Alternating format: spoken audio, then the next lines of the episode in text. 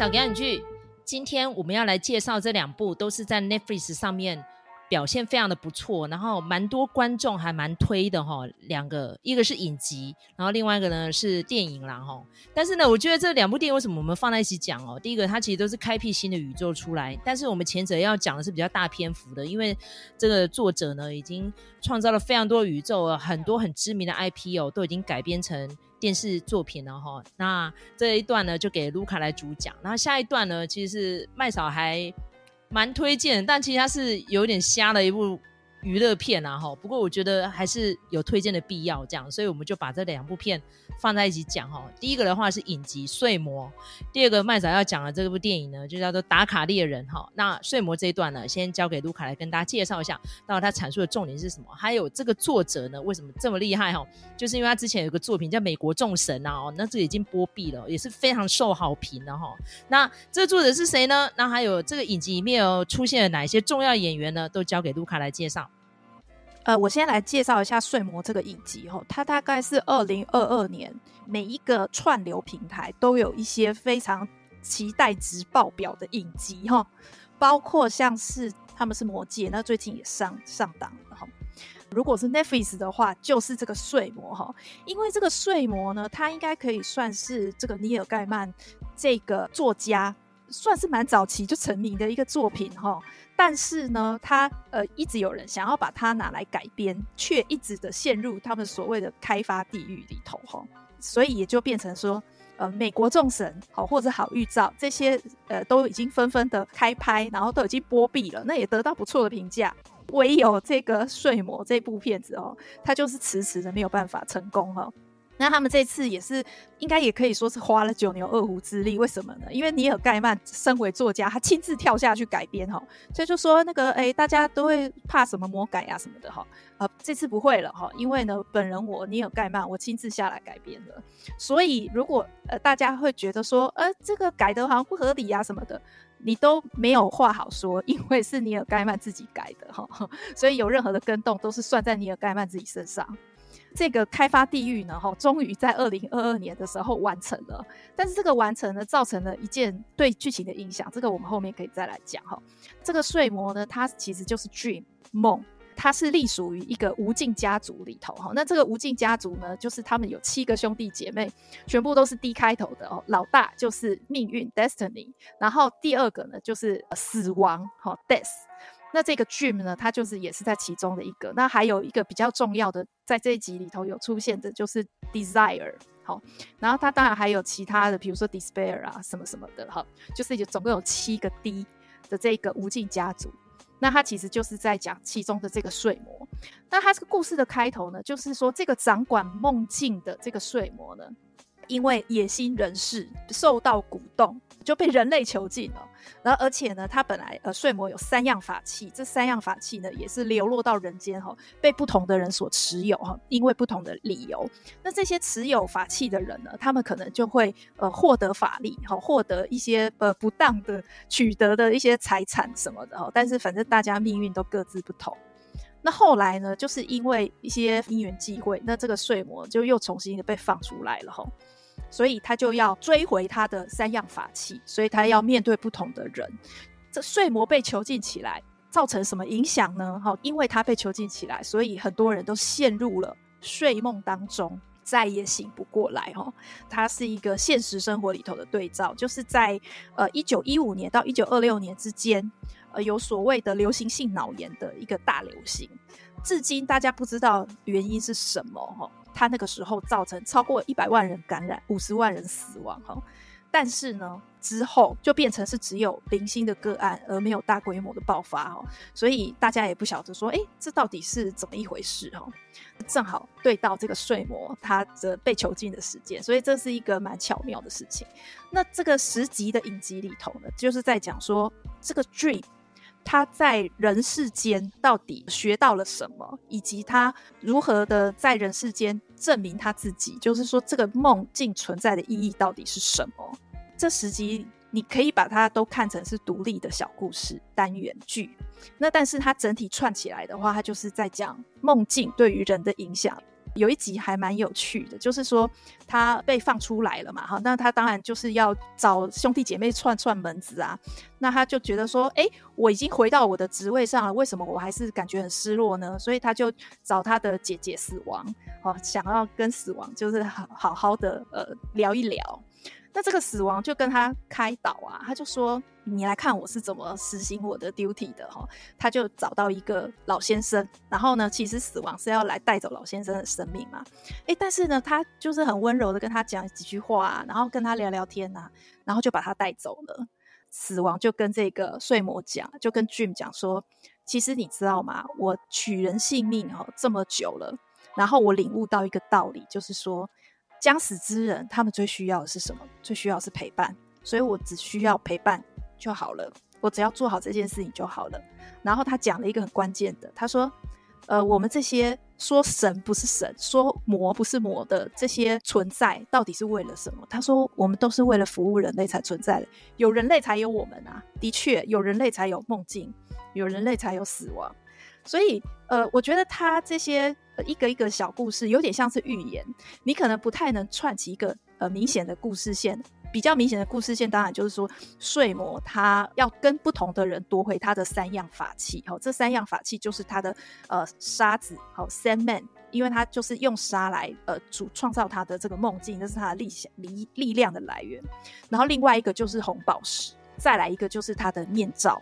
这三样法器，那他去跟不同的人去呃面临不同的挑战，这样子，你可以说这是一个主要故事线。可是他每一集都讲了一个小小的概念。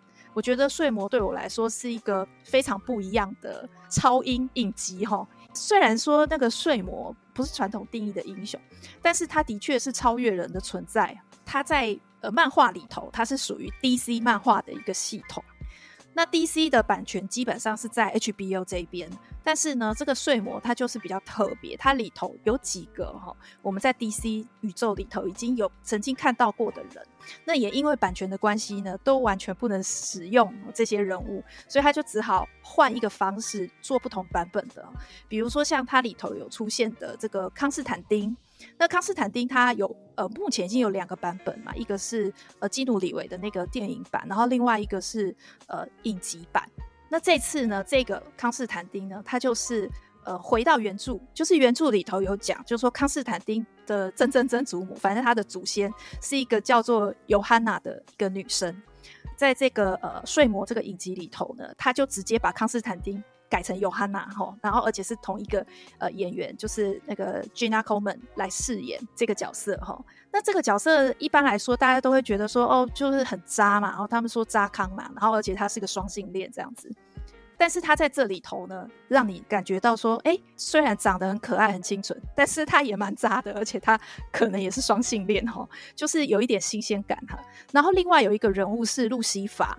那路西法呢，就是在 Netflix 上面应该也看得到，他就是有影集了嘛。然后反正路西法就是一个帅哥，但油腻啊，然后就是好像很俏皮，然后很奸诈。那但是在睡魔里头的路西法呢，是就是是女生所饰演的，就是那个呃星际大战里面的那个法斯马队长哦，他来饰演。那他就是人高马大，站在那边就不怒而威的那种气场。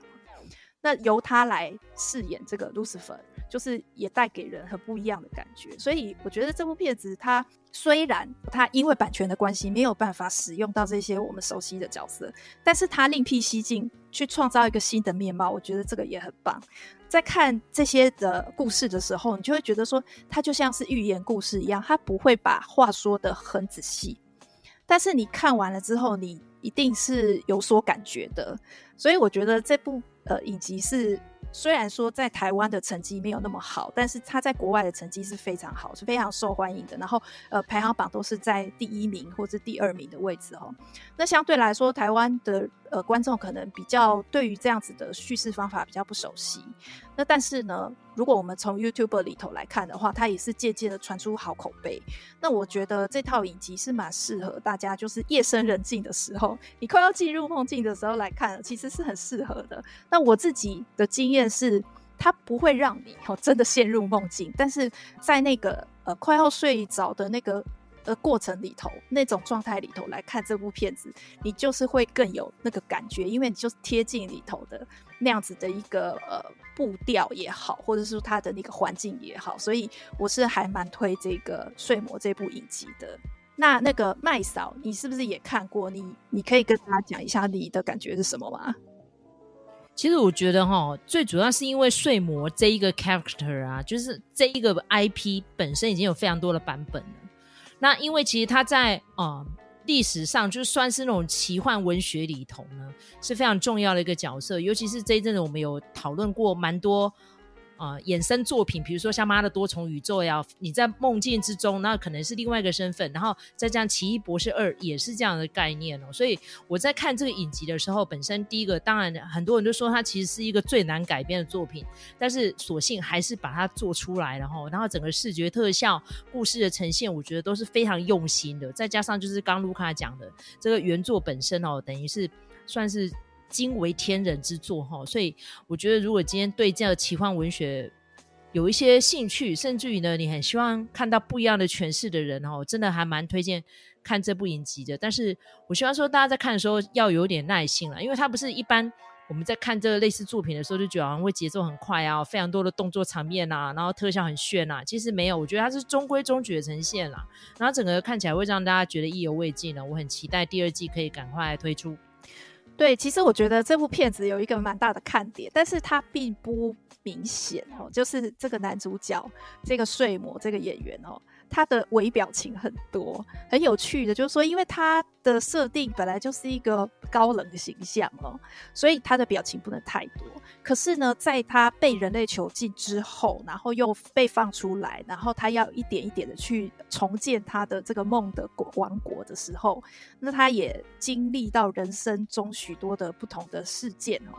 比如说有一场戏啊，大家都有一些人就是有点诟病啊，就是他跟路西法的对决哦，大家都会觉得说，哎，根本就不是在打斗嘛，哈，像在背头一样，说呃我出什么牌，哈，然后另外一个人就说好，那我就出什么牌，这样子就完全是嘴巴上的而已，哈，完全没有什么任何的肢体上面的那个过招这样子，哈。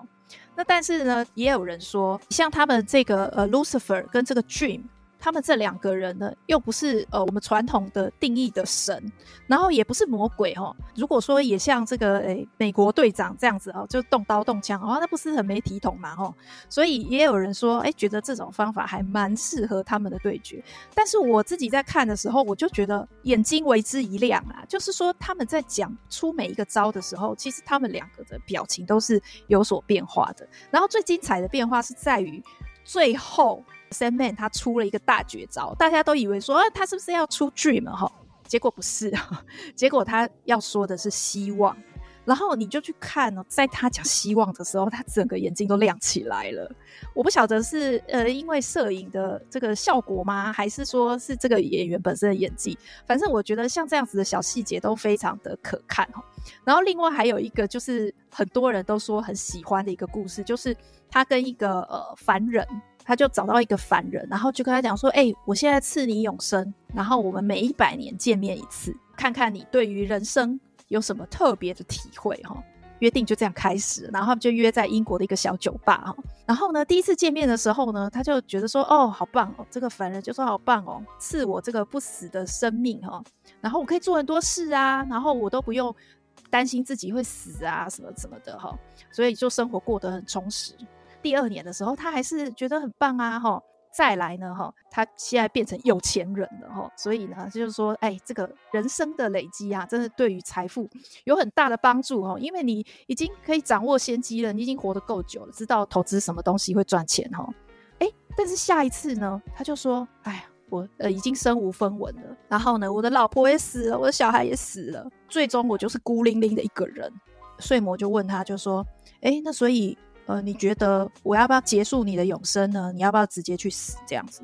他就说：“我才不要，人生还有很多可以尝试的东西，好吗？”这样子就跟他这样讲哈，所以这个约约定就有继续，一直到他被囚禁的最后一次见面的时候呢，这个凡人就跟这个睡魔讲说：“你到底是呃想要从我这里问到什么？你每次都问我说人生值不值得，我每次给你的答案都是很值得啊，我想继续活下去。”但是你就是不愿意放弃这个约定哦，每一百年的这个约定哦，你是不是想要从这个约定里头得到一些别的东西？比如说，你是不是想要呃有一个朋友像我这样哦，定时来跟你见面？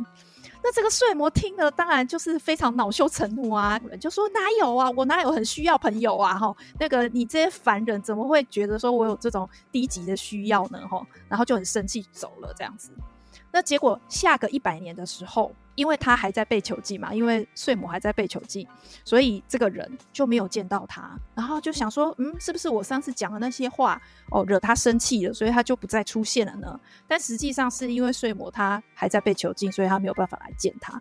那这个事情是漫画的一个改编哦，因为在漫画里头他是有依约来见面的，就是有符合那个一百年，但是因为那是呃，就是漫画写成的年代是一九八九年嘛，吼。那因为我们现在这个是二零二二年的改编，所以呢，他就一定是没有办法赶上这个一百年之约。那所以在剧情里头就说呢，他失约了哦，酒吧也拆掉了，所以这个凡人他就很失落，他就在旁边开了一个新的酒吧，他觉得说呃还是希望呃有朝一日可以来跟他完成这个约定。哎，结果后来睡魔他被放出来了之后。他就真的跑去找他的凡人朋友哈，那就是呃，他就看到说，哎、酒吧已经被拆了，但是他就巡线旁边有个箭头说，哎、你如果要找什么什么酒吧，就往这边走这样子，然后就看到那个酒吧里头的老板就是他的凡人朋友这样子，然后那一瞬间啊，就是这个不苟言笑的睡魔竟然就笑了这样所以我觉得这些。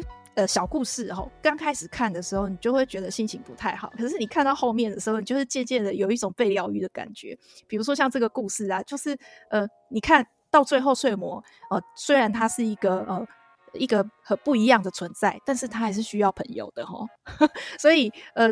那个那一抹微笑也就变得很珍贵，这样子，所以我就觉得说这些小地方都是呃这出戏的看点。所以就像麦嫂讲的，我觉得这出戏啊，它的确是蛮值得看的。可是呢，最好是比较细细的体会。会更有那个滋味在这样子，所以我觉得就是大家专心看，哈，专心看这部片子，然后其实我觉得也不太需要用到快转什么的啦，哈，就是顺顺的，就是可以把它看完。那我也就是很推荐大家可以，呃，或许二刷三刷都可以看出一些不同的东西来，这样子。